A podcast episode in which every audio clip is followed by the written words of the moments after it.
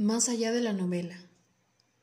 En la época en que el artista movilizaba todas sus taras para producir una obra que le ocultase, la idea de entregar su vida al público no debía ni rozarle siquiera. No se imagina uno a Dante o a Shakespeare anotando los menudos incidentes de su existencia para ponerlos en conocimiento de los otros. Quizá incluso tendían a dar una falsa imagen de lo que eran. Tenían ese pudor de la fuerza que el deficiente moderno ya no tiene. Diarios íntimos y novelas participan de una misma aberración. ¿Qué interés puede presentar una vida? ¿Y qué interés libros que parten de otros libros o espíritus que se apoyan en otros espíritus? No he sentido una sensación de verdad un estremecimiento de ser más que en contacto con analfabetos. Los pastores en los Carpatos me han dejado una impresión mucho más fuerte que los profesores de Alemania o los vivillos de París. Y he visto en España mendigos de los que me gustaría ser geógrafo. No tenían ninguna necesidad de inventarse una vida. Existían, lo que no le sucede al civilizado. Decididamente, nunca sabremos por qué nuestros antepasados no se trincheraron en sus cavernas. Cualquiera se atribuye a sí mismo un destino. Luego, cualquiera puede describir el suyo. La creencia de que la psicología revela nuestra ausencia debería apegarnos a nuestros actos, al pensamiento de que comportan un valor intrínseco o simbólico. Después, vino ese sinovismo de los complejos, para enseñarnos a engrandecer nuestras naderías, a dejarnos deslumbrar por ellas, a gratificar nuestro yo con facultades y profundidades de las que está visiblemente desprovisto. Sin embargo, la percepción íntima de nuestra nulidad solo en parte ha sido sacudida. Ante el novelista que hace hincapié sobre su vida, sentimos que finge tan solo creer en ella que no tiene ningún respeto por los secretos que descubre. Él no se engaña, y nosotros, sus lectores, todavía menos. Sus personajes pertenecen a una humanidad de segunda clase, descarada y débil, sospechosa a fuerza de habilidades y maniobras. Es imposible concebir a un rey lir astuto. El lado vulgar, el lado arribista de la novela es el que fija sus rasgos, degradación de la fatalidad, destino que ha perdido su mayúscula, improbabilidad de la desdicha, tragedia desplazada. Junto al héroe trágico, colmado por la adversidad, su bien de siempre, su patrimonio, el personaje novelesco aparece como un aspirante a la ruina, un jornalero del horror, muy preocupado por perderse, muy tembloroso por no lograrlo. Inseguro de su desastre, sufre por ello. No hay necesidad alguna en su muerte. El autor, tal es nuestra impresión, podría salvarlo, lo que nos da una sensación de malestar y nos echa a perder el placer de la lectura. La tragedia, por su parte, se desenvuelve en un plano, me atrevería a decir, que absoluto. El autor no tiene ninguna influencia sobre los héroes. No es más que su servidor, su instrumento. Son ellos los que mandan y le intiman a redactar el acta de sus hechos y gestos. Ellos reinan hasta en las obras a las que sirven de pretexto, y esas obras nos parecen realidades independientes del escritor y de los hilos de la psicología las novelas que leemos de una manera muy otra. Siempre pensamos en el novelista, su presencia nos obsesiona. Le vemos debatirse con sus personajes. A fin de cuentas, solo él nos requiere. ¿Qué va a hacer con ellos? ¿Cómo se librará de ellos? Nos preguntamos con una inquietud mezclada de aprensión. Si ha podido decirse que Balzac reproducía a Shakespeare pero con fracasados? ¿Qué pensar entonces de nuestros novelistas obligados a inclinarse sobre un tipo de humanidad aún más deteriorada. Desprovisto de aliento cósmico, el personaje mengua y no llega a contrapesar el efecto disolvente de su saber, de su voluntad de clarividencia, de su falta de carácter. El fenómeno moderno por excelencia está construido por la aparición del artista inteligente. No es que los de las otras épocas fuesen incapaces de abstracción o sutileza, pero instalados de un solo golpe en el centro de su obra, la realizaban sin reflexionar demasiado sobre ella, y sin rodearse de doctrinas y de consideraciones de método. El arte, aún nuevo, les llevaba. Ahora ya no sucede lo mismo. Por reducidos que sean sus medios intelectuales, el artista es, ante todo, esteticista. Si todo fuera de su inspiración, la prepara y se restringe a ella deliberadamente. Si es poeta, comenta sus obras, las explica sin convencernos y para inventar y renovarse imita el instinto que ya no tiene. La idea de poesía se ha convertido en su materia poética, su fuente de inspiración. Canta a su poema, grave desfallecimiento, sin sentido poético. No se hacen poemas con la poesía. Solo el artista dudoso parte del arte. El artista verdadero saca su materia de otra parte, de sí mismo. Al lado del creador actual, de sus esfuerzos y de su esterilidad, los del pasado parecen desfallecer de salud. No estaban anémicos por causa de la filosofía, como los nuestros. Interrogad, en efecto, a cualquier pintor, novelista, músico. Veréis que los problemas le prestan esa inseguridad que es su marca esencial tantea como si estuviese condenado a detenerse en el umbral de su empresa o de su suerte. A esta exacerbación del intelecto, acompañada de una disminución correspondiente del instinto, nadie escapa en nuestros días. Lo monumental, lo grandioso y reflexivo ya no es posible. Por el contrario, lo interesante se eleva al nivel de categoría. Es el individuo quien hace el arte, no ya el arte quien hace el individuo, como ya no es la obra lo que cuenta, sino el comentario que la precede o sucede. Y lo mejor que un artista produce son sus ideas sobre lo que hubiera podido realizar. Se ha convertido en su propio crítico, como el vulgo en su propio psicólogo. Ninguna edad ha conocido tal conciencia de sí. Vistos desde este ángulo, el Renacimiento parece bárbaro, la Edad Media prehistórica e incluso el último siglo parece un poquito pueril.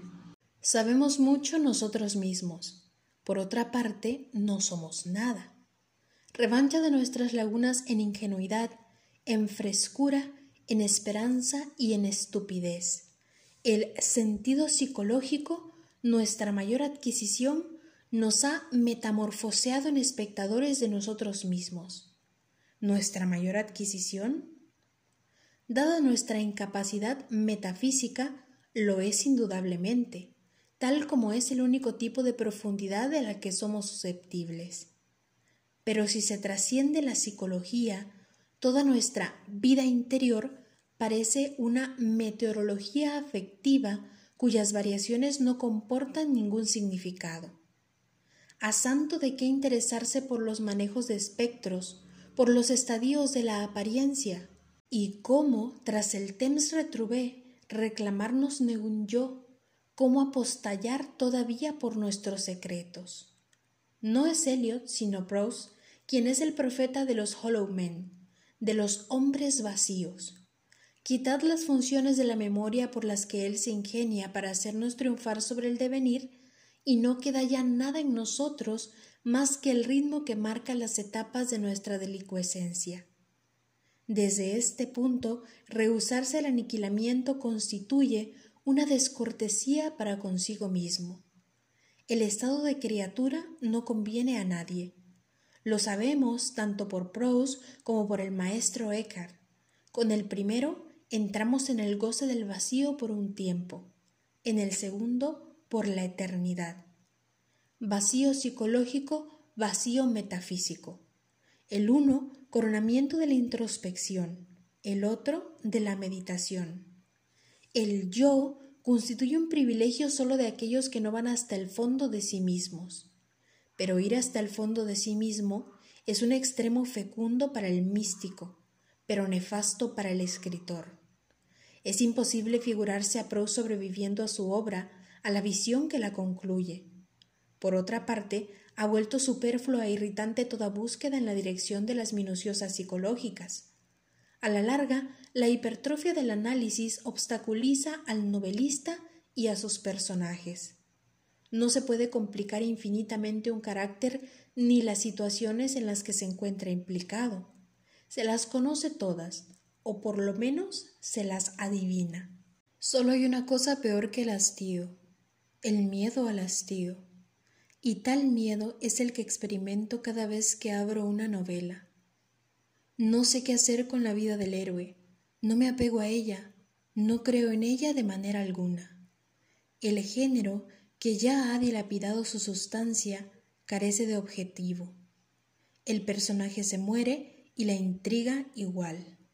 En este aspecto no deja de ser significativo que las únicas novelas dignas de interés sean precisamente aquellas donde tras haber sido despedido del universo ya no pasa nada. Incluso el autor parece ausente, deliciosamente ilegibles, sin pies ni cabeza. Igual pondrían detenerse en la primera frase que continuar decenas de millares de páginas. A propósito de ellas, se le ocurre a uno una pregunta. ¿Puede repetirse indefinidamente la misma experiencia? Escribir una novela sin tema está muy bien, pero ¿para qué escribir diez o veinte? Planteada la necesidad de la ausencia, ¿por qué multiplicar esta ausencia y complacerse en ella? La concepción implícita de esta clase de obras opone al desgaste de ser la realidad inagotable de la nada. Sin valor lógico, tal concepción no es menos cierta afectivamente. Hablar de la nada en otros términos que los de la afectividad es perder el tiempo. Postula una investigación sin referencias, una experiencia vivida en el interior de una realidad inagotable, vacuidad experimentada y pensada a través de la sensación, lo mismo que una dialéctica paradójicamente fija, sin movimiento, dinamismo de la monotonía y de la vacación ¿No es esto dar vueltas sobre lo mismo? Voluptuosidad de la no significación, supremo callejón sin salida. Servirse de la ansiedad no para convertir la ausencia en misterio, sino el misterio en ausencia. Misterio nulo, pendiente de sí mismo, sin trasfondo e incapaz de llevar a quien lo concibe más allá de las revelaciones del sinsentido. A la narración que suprime lo narrado, el objeto corresponde una ascesis del intelecto, una meditación sin contenido. El espíritu se ve reducido al acto porque el espíritu es espíritu y nada más. Todas sus actividades le retrotraen a sí mismo, a ese desenvolvimiento estacionario que le impide aferrarse a las cosas ningún conocimiento, ninguna acción. La meditación sin contenido representa la aposteosis de la esterilidad y el rechazo. La novela que se sale del tiempo abandona su dimensión específica, renuncia a sus funciones, gesto heroico que es ridículo repetir. ¿Acaso se tiene el derecho de extenuar sus propias obsesiones, de explotarlas, de reiterarlas implacablemente? Más de un novelista de hoy me hace pensar en un místico que hubiera superado a Dios. El místico que hubiese llegado ahí, es decir, a ninguna parte, no podría ya rezar, puesto que habría ido más allá del objeto de sus oraciones. Pero, ¿por qué los novelistas que han superado la novela perseveran en ella? Tal es la capacidad de fascinación de ésta que subyuga a los mismos que se esfuerzan en deshacerla? ¿Quién podría expresar mejor la obsesión moderna por la historia y la psicología? Si el hombre se agota en su realidad temporal, es solo un personaje, un argumento de novela y nada más. En resumen, nuestro semejante. Por otro lado, la novela hubiera sido inconcebible en un periodo de florecimiento metafísico. Es imposible imaginársela prosperando en la Edad Media, ni en Grecia, India o China clásicas, pues la experiencia metafísica, desertando de la cronología y las modalidades de nuestro ser, vive en la intimidad de lo absoluto, absoluto a lo que el personaje debe tender sin alcanzarle jamás. Solo con esa condición dispone de un destino, el cual, para ser literariamente eficaz, supone una experiencia metafísica inacabada, voluntariamente inacabada, añadiría yo. Esto apunta incluso a los mismos héroes dostoyevskianos, ineptos para salvarse, impacientes por decaer, nos intrigan en la medida en que guardan una falsa relación con Dios.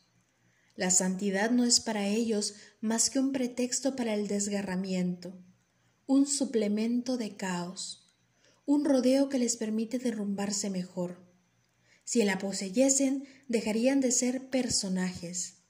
La persiguen para rechazarla, para paladear al peligro de volver a caer en sí mismos.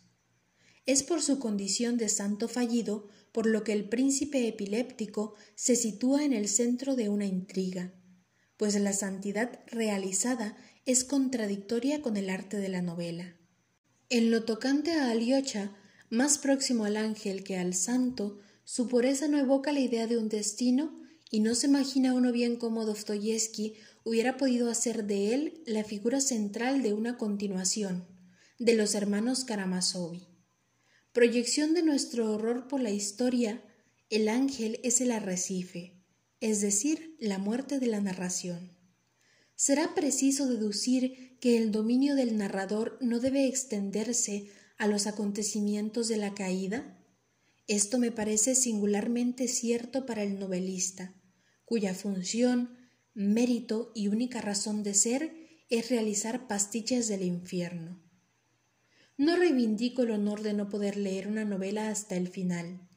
Me insurjo simplemente contra su insolencia, contra el doblez que nos ha impuesto y el puesto que ha tomado entre nuestras preocupaciones.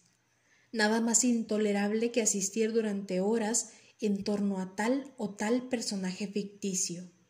Que no se me malentienda, los libros más conmovedores, sino los más grandes que he leído, eran novelas lo cual no me impide aborrecer la visión de la que procedían.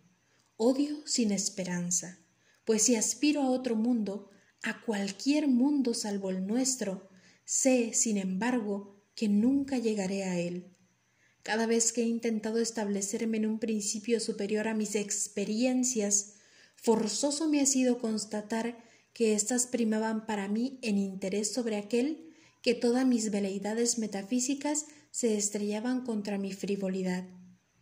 Errónea o acertadamente, he acabado por hacer responsable a todo un género, por envolverlo con mi rabia, por ver en él un obstáculo contra mí mismo. El agente de mi desparramamiento y el de los votos una maniobra del tiempo para infiltrarse en nuestra sustancia. La prueba definitiva de que la eternidad nunca será para nosotros más que una palabra y una nostalgia, como todo el mundo, eres hijo de la novela. Tal es mi estribillo y mi derrota. No hay ataque que no encierre una voluntad de liberarse de un embelezo o de castigarse por él. Nunca me perdonaré el estar anteriormente más próximo del primer novelista que llega que del más fútil de los sabios de antaño. No se apasiona uno impunemente por los tejemanejes de la civilización occidental, civilización de la novela. Obnubilada por la literatura, concede al escritor poco más o menos el mismo crédito que se concedía al sabio en el mundo antiguo. Sin embargo, el patricio que compraba su estoico o su epicúreo debía, junto a su esclavo, elevarse a un nivel al que no sabría aspirar el burgués moderno que lea su novelista. Si se me replicase que ese sabio, cuando no era un impostor, discurría sobre temas tan trillados como el destino, el placer o el dolor, yo respondería que ese tipo de mediocridad me parece preferible a la nuestra, y que incluso en el charlatanismo de la sabiduría hay más verdad que en la actividad novelesca. Y además, si de charlatanismo se trata, no olvidemos ese otro, más digno, más real, de la poesía. Evidentemente, no se puede hacer poesía con cualquier cosa, no se presta a todo, tiene escrúpulos y un cierto standing. Robarle su bien comporta ciertos riesgos, nada más inconsistente que ella cuando se la trasplanta al discurso. Conocido es el carácter híbrido de la novela, de la inspiración romántica, simbolista o surrealista. Efectivamente, la novela, usurpadora por vocación, no ha dudado en apoderarse de los medios propios de movimientos esencialmente poéticos. Impura por su misma adaptabilidad, ha vivido y vive del fraude y del pillaje y se ha vendido a todas las causas ha sido la prostituta de la literatura. Ninguna preocupación por la decadencia le supone un obstáculo. No hay intimidad que no viole. Con igual desenvoltura hurga en los basureros y en las conciencias. El novelista, cuyo arte está hecho de auscultación y cotilleo, transforma nuestros silencios en chismes. Incluso misántropo siempre tiene la pasión de lo humano. Se abisma en ello Qué lamentable papel hace junto a los místicos, sus locuras y su inhumanidad. Y, además, Dios tiene en cualquier caso más clase. Se concibe que se ocupen de Él, pero no comprendo que se apegue uno a las personas. Sueño con las profundidades del Ongron, fondo anterior a las corrupciones del tiempo, y cuya soledad superior a la de Dios me separaría por siempre de mí de mis semejantes del lenguaje del amor, de la prolijidad que arrastra la curiosidad por otro. Si la tomo con el novelista, es porque, trabajando con una materia vulgar, con todos nosotros es y debe ser más prolijo que nosotros. Hagámosle al menos justicia sobre un punto. Tiene el valor de la disolución. Es el precio de su fecundidad y su potencia. No hay talento épico sin una ciencia de la banalidad, sin el instinto de lo inesencial, de lo accesorio y de lo ínfimo. Páginas y páginas, acumulaciones de naderías. Si el poemario supone una aberración, la novelario está inscrita en las leyes mismas del género. Palabras, palabras, palabras. Hamlet leía, sin duda, una novela reflejar la vida en sus detalles, degradar nuestras estupefacciones con anécdotas, qué suplicio para el espíritu. El novelista no experimenta este suplicio como tampoco siente la insignificancia y la ingenuidad de lo extraordinario. ¿Acaso hay un solo acontecimiento que valga la pena ser relatado? Pregunta poco razonable, pues yo mismo he leído tantas novelas como cualquiera. Pero cuestión sensata, a poco de que el tiempo vuele de nuestras conciencias y no quede en nosotros más que un silencio que nos arrebata de entre los seres, y de esa extensión de lo inconcebible sobre la esfera de cada instante por la que se define la existencia. El sentido comienza a hacer pasar de moda. El cuadro cuya intención es inteligible no es mirado largo tiempo el fragmento musical de carácter predecible, de contornos definidos nos cansa. El poema demasiado claro, demasiado explícito, nos parece incomprensible. El reino de la evidencia toca su fin. ¿Qué verdad clara vale la pena de ser enunciada? Lo que puede ser comunicado no merece la pena que nadie se detenga en ello. ¿Deduciremos de esto que sólo el misterio debe retenernos? Es no menos fastidioso que la evidencia. Entiendo aquí el misterio pleno tal como ha sido concebido hasta nosotros. El nuestro, puramente formal, no es más que un recurso de espíritus decepcionados por la claridad, una profundidad hueca, correspondiente con esta etapa del arte en que ya nadie se engaña, en la cual, en literatura, en música, en pintura, somos contemporáneos de todos los estilos. El eclecticismo, si bien daña la tradición, ensancha en contrapartida nuestro horizonte, y nos permite aprovecharnos de todas las tradiciones. Libera al teórico, pero paraliza al creador, a quien descubre perspectivas demasiado vastas. Ahora bien, una obra se hace dejando de lado o fuera del saber. Si el artista de hoy se refugia en lo oscuro, es que ya no puede innovar con lo que sabe. La masa de sus conocimientos ha hecho de él un glosador, un aristarco desengañado. Para salvaguardar su originalidad, no le queda ya más que la aventura de lo ininteligible. Renunciará, pues, a las evidencias que le impone una época sabia y estéril. Si es poeta, se encuentra ante palabras de las que ninguna, en su acepción legítima, está cargada de futuro. Si las pretende viables, deberá romper su sentido, correr tras la impropiedad.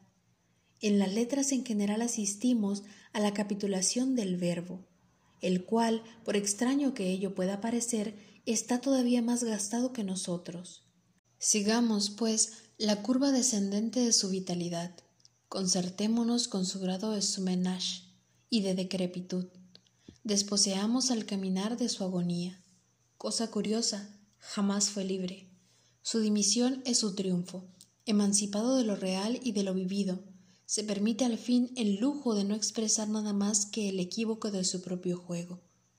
De esta agonía, de este triunfo, el género que nos ocupa debía resentirse. La llegada de la novela sin materia, ha dado un golpe de muerte a la novela. No más fabulación, ni personajes, ni intrigas, ni casualidad.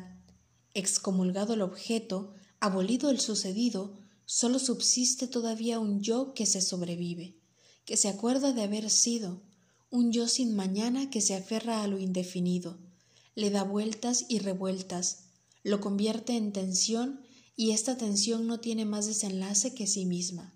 Éxtasis en los confines de las letras, murmullo incapaz de desvanecerse en grito, letanía y soliloquio del vacío, llamada esquizofrénica que rechaza al eco, metamorfosis en un punto extremo que se hurta y que no persigue ni el lirismo de la invectiva ni el de la oración.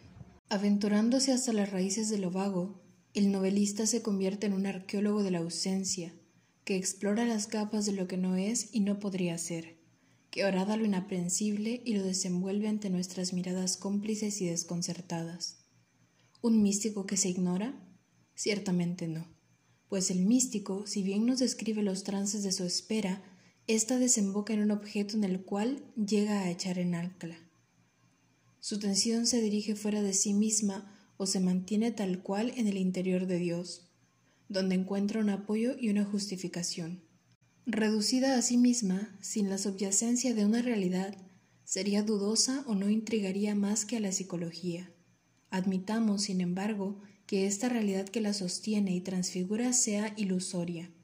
En sus accesos de asedía, el místico convierte en ello, pero tales son sus recursos, tal es el automatismo de su tensión, que en lugar de entregarse lo indefinido y fundirse con ello, lo sustancializa, le presta su espesor y un rostro. Tras haber abjurado en sus caídas y convertido sus noches en camino y no en hipóstasis, penetra en una región en la que ya no conoce esa sensación, la más penosa de todas, de que el ser os está vedado, que nunca podréis hacer un pacto con él, y de ese ser no conoceréis más que la periferia, las fronteras, por eso es uno escritor. El no man's land que se extiende entre estas fronteras y las de la literatura es recorrido, en sus mejores momentos, por el novelista. Llegada a ese punto, falta de contenido y de objeto al que aplicarse, la psicología se anula, puesto que ha entrado en una zona incompatible con su ejercicio. Imaginaos una novela en la que los personajes no viviesen en función los unos de los otros, ni de sí mismos. Un Adolfo, un Iván Karamazov o una Joan, sin acompañantes.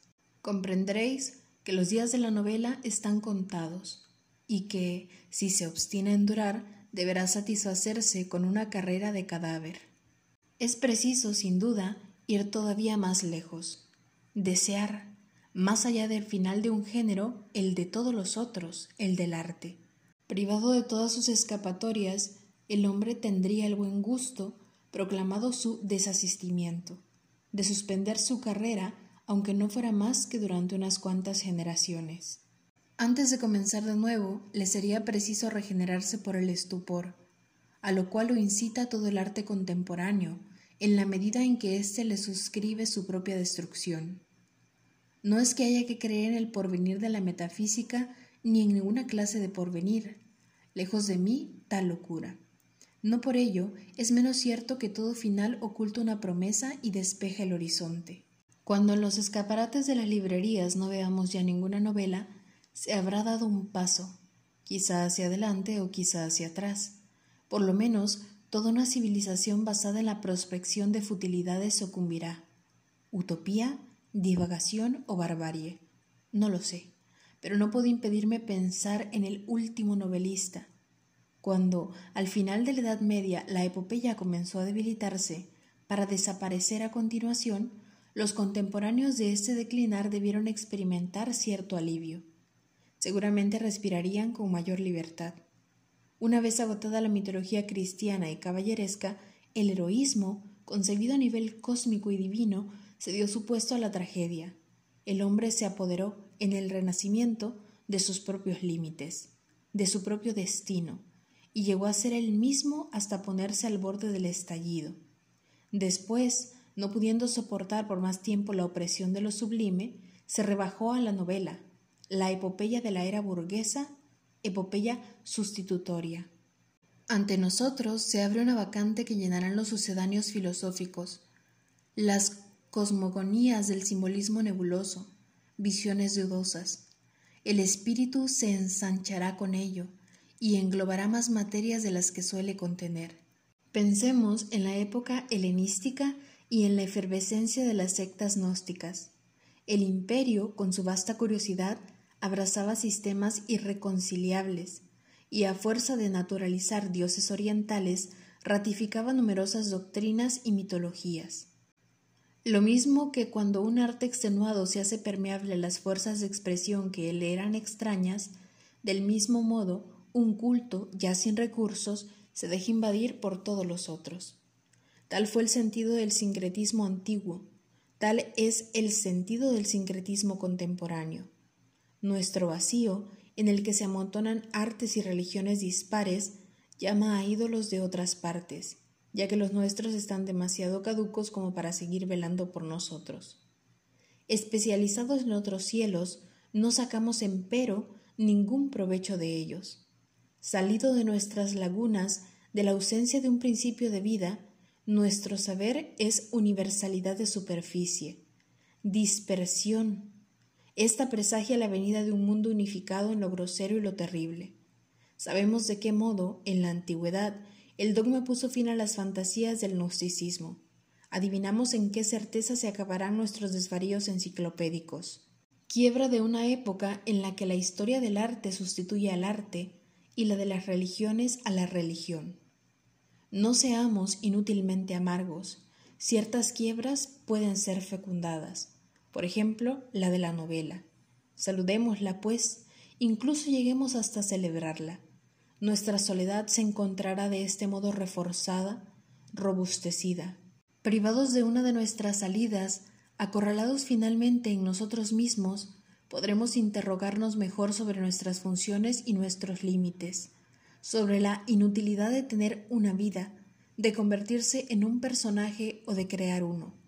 La novela es un veto opuesto al estallido de nuestras apariencias, el punto más alejado de nuestros orígenes, artificio para escamotear nuestros auténticos problemas, pantalla que se interpone entre nuestras realidades primordiales y nuestras ficciones psicológicas.